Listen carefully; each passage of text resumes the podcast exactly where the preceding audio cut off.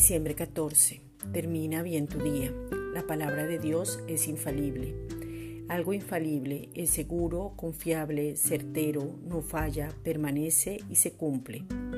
El Padre llama a seguir una visión que Él mismo da y la produce en el poder de la unidad del cuerpo de Cristo que es la Iglesia, pero con la individualidad personal. La palabra de Dios Padre, que nunca falla, nos lleva a ver los dones de cada uno para el servicio del cuerpo para cumplir el propósito. Lo primero es que el Padre está formando, conformando y transformando tu corazón para que tengas identidad clara y ser hechos a la imagen de su Hijo Jesucristo.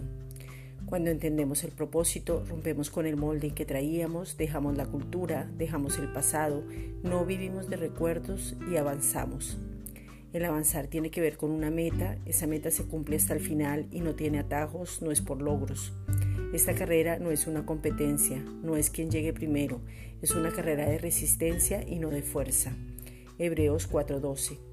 Porque la palabra de Dios es viva y eficaz y más cortante que toda espada de dos filos y penetra hasta partir el alma y el espíritu, las coyunturas y los tuétanos y discierne los pensamientos y las intenciones del corazón.